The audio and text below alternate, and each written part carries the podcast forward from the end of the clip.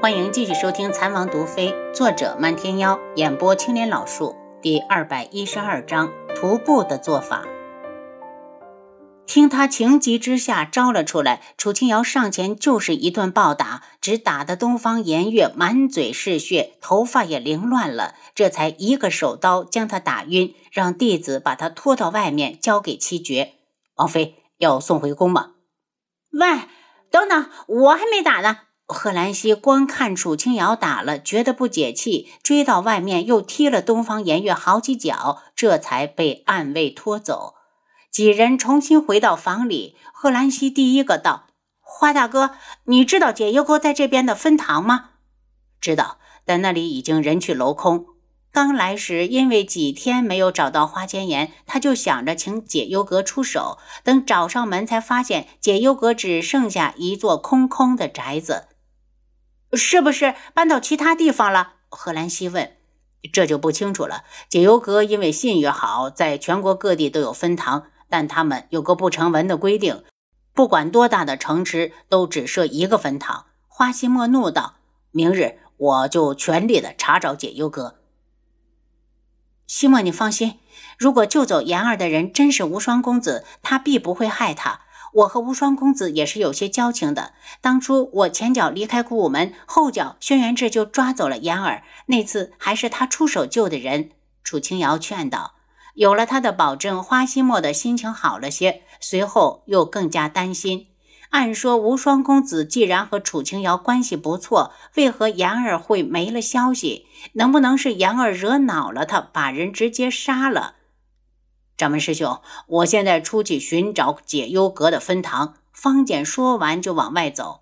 他这些日子一直生活在自责里，认为是自己疏忽了言儿，他才会独自离开。现在只有一个想法：不管言儿是不是无双公子救的，他都要先找到解忧阁再说。九月国都城这么繁华的一座城，解忧阁不可能放弃这里全部撤走，一定是他们更换了联系的地方。方简，现在还是半夜，你上哪儿去？花希墨叫住他。方简愧疚难安的道：“掌门师兄，你让我去找吧，我要不然我也是睡不着。”希墨，让方简去吧。楚清瑶开口。他知道这事儿怪不得方简，是严二太一意孤行。就算他想来都城，完全可以光明正大的提出来。以方简对他的宠爱，如果他执意坚持，肯定会依了他的心意。只希望这次后他能够吸取教训，以后别这么鲁莽了。于副将站起来，看向贺兰溪郡主：“我陪他去。”贺兰溪点点头。虽然方简身手不弱，但有个人跟着，大家更能放心。他们走了之后，楚清瑶见花希墨也要跟出去，只好拉住他：“希墨，回去好好睡一觉。你放心，没有消息就是最好的消息。不管是谁带走了言儿，如果他另有所图，会找我们开条件的。但愿是这样。”花希墨忽然面上一冷。九月国皇室打的什么主意？别以为我不知道。想吞掉古武门，我就用命来守。不管到什么时候，都别忘了，我也是古武门的一份子。我们共同进退。经此一事，楚清瑶对九月国皇室更没什么好感。如果九月国皇室对古武门怀着狼子野心，就是与他为敌。就算与一国为敌，他也会义无反顾地站到古武门这边。因为那里有他的亲人，有他来到这个世界上最温暖的三年。两人又聊了几句，就各自回房。天亮时，楚清瑶喝了碗稀粥，正准备出门，太子府的徒步就找上了门。太子府徒步见过智王妃，徒步行礼。你这么早过来是有事？楚清瑶想到了东方顺受伤一事，不过他并不准备相救。九月国有太医不说，再加上言儿失踪，已经让他恨上了九月国。徒步忽然跪到他的面前，吓了他一跳。智王妃，求你救救太子殿下！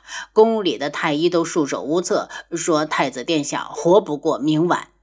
楚清瑶淡淡的望着徒步，据他所知，宫里的太医还没这个胆子，敢嚷嚷着太子殿下明晚必死无疑。他声音冷沉：“徒步。”你回去吧，我还是要去找我家妍儿妹妹。你回去告诉九月国皇室，敢打我妹妹的主意，这笔账我早晚找他们清算。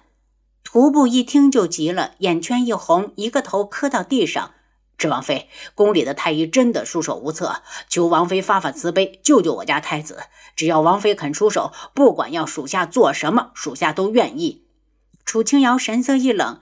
我对你家太子慈悲，谁又对我家妍儿慈悲？她一个涉世未深的小姑娘，招惹谁了？你们皇室中人都是忘恩负义之辈。我上次出手替你家太子解毒，你们就是这样报答我的。你走吧，我与九月国皇室根本就没有交情，如今称为仇人也不为过。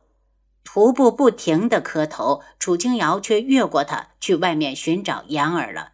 贺兰溪对着徒步哼了哼。回去告诉你们老皇帝，要是言儿出了意外，我天穹必不会放过九月国。花希墨是最后一个出去的，他看了看徒步，却一言没发。分舵的弟子见大家都走了，这人还跪着，提醒道：“你还不走吗？你就算跪到天黑也没用。”徒步猛地看向弟子，眼中露出几分狰狞。弟子被他吓得一愣，怒声道。你瞪我干什么？你家太子病了，应该去找太医。赶紧走，赶紧的！徒步是何时走的？楚清瑶并不知道。此时，他和贺兰溪正好来到一条花柳街。贺兰溪忽然握住他的手：“楚清瑶，这里面我们还是别去了。千言绝不可能在这里。万一有人故意的将他藏到这里呢？不进去看看，我总是不放心。”楚清瑶也不希望人在这里找到。贺兰溪脸色发白，半天不肯挪动一步。楚清瑶知道他在担心什么，安慰道：“放心吧，如果那人知道妍儿的身份，就不会逼他做出格的事儿。一个门派的报复，就算是皇上也要掂量掂量。”感觉到两人相握的手掌已经汗涔涔的，楚清瑶道：“我们晚上再来这里，先去其他的地方。”找了一天，还是一无所获。当晚，两人翻进了第一家青楼，一通查找后，连人家调教姑娘的密室都找到了，也没有找到花千颜。虽然没进展，却让两人心安不少。再怎么说，花千颜也是未出阁的黄花闺女，若真是在青楼找到，传出去也是好说不好听。就算江湖儿女不在意这些，青楼也是忌讳之地。两人看了看第二家，刚要翻进去，身后传来脚步声。智王妃，等等，我是徒步。这人怎么又来了？楚清瑶不解地停下身子，就见徒步扛着一个人匆匆而来，看衣服应该是名女子。贺兰溪冷笑一声：“徒步，你不是拐了谁家姑娘，想卖到花街柳巷换点银子吧？堂堂的太子身前的暗卫，你混得也太差了点儿。”徒步脸色通红，停下来，直接对着楚清瑶：“智王妃，我把颜月公主给你带来了，求王妃救救我家太子。”楚清瑶愣住，她上前掀起女子脸上的蒙面，露出真容，竟然真的是东方颜月，怒声道：“你是什么意思？因为我不肯救你家太子，你故意劫了颜月公主前来，好栽赃陷害吗？”徒步连忙摇头：“王妃误会了，我知道所有的事情都是颜月公主引起的，便将她捉来由王妃处置。哪怕王妃伤了她，徒步也绝不说出一个字。我不会相信你的。”楚清瑶碰上了徒步，看到今晚也不能再搜了。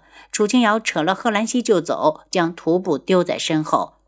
楚清瑶，你别拉我！你让我回去杀了那个坏心肠的东西，敢算计到我们头上，我看他是不是还想救他家太子了？贺兰溪可不相信徒步的做法只是为了救东方顺，在他看来，他就是一个阴谋，保不准他们一接过东方颜月，立刻就有围兵围上来，给他们冠上一个劫持公主的罪名。你生什么气？依我看，那个徒步只是太关心他家主子了。楚清瑶在徒步的眼中看到的没有算计，只有焦急和深深的担忧。如果这种事情发生在轩辕志身上，怕是七杀七绝也能干得出来。这就是暗卫，誓死忠于主子，哪怕是让他刺杀皇上，他也会连眼都不眨一下。到了分舵门口，他还是决定走一趟太子府。你先回去，我去看看东方顺。这人还不能死，也许还有用。能有什么用啊？他国的太子死了最好，免得有朝一日起了野心去侵犯天穹。贺兰西拦住他，因为只有他当了皇上，才会确保古武山无忧。他看人的眼光不会错。东方顺对古武山一点企图也没有，只有这样的人继位，古武山才会恢复到以前的平静。你是说东方正宁默许了东方颜月的做法？贺兰西惊呼。要不然，你以为呢？我猜是东方颜月摸透了东方正宁的心思，才敢假传圣旨。你可听说这件事后，东方颜月可受到了责罚？不责罚就是放任。贺兰西一抬头，见于副将正陪着方简回来，打过招呼后，他非要陪楚清瑶去太子府。您刚才收听的是《蚕王毒妃》，作者漫天妖。演播：青莲老树。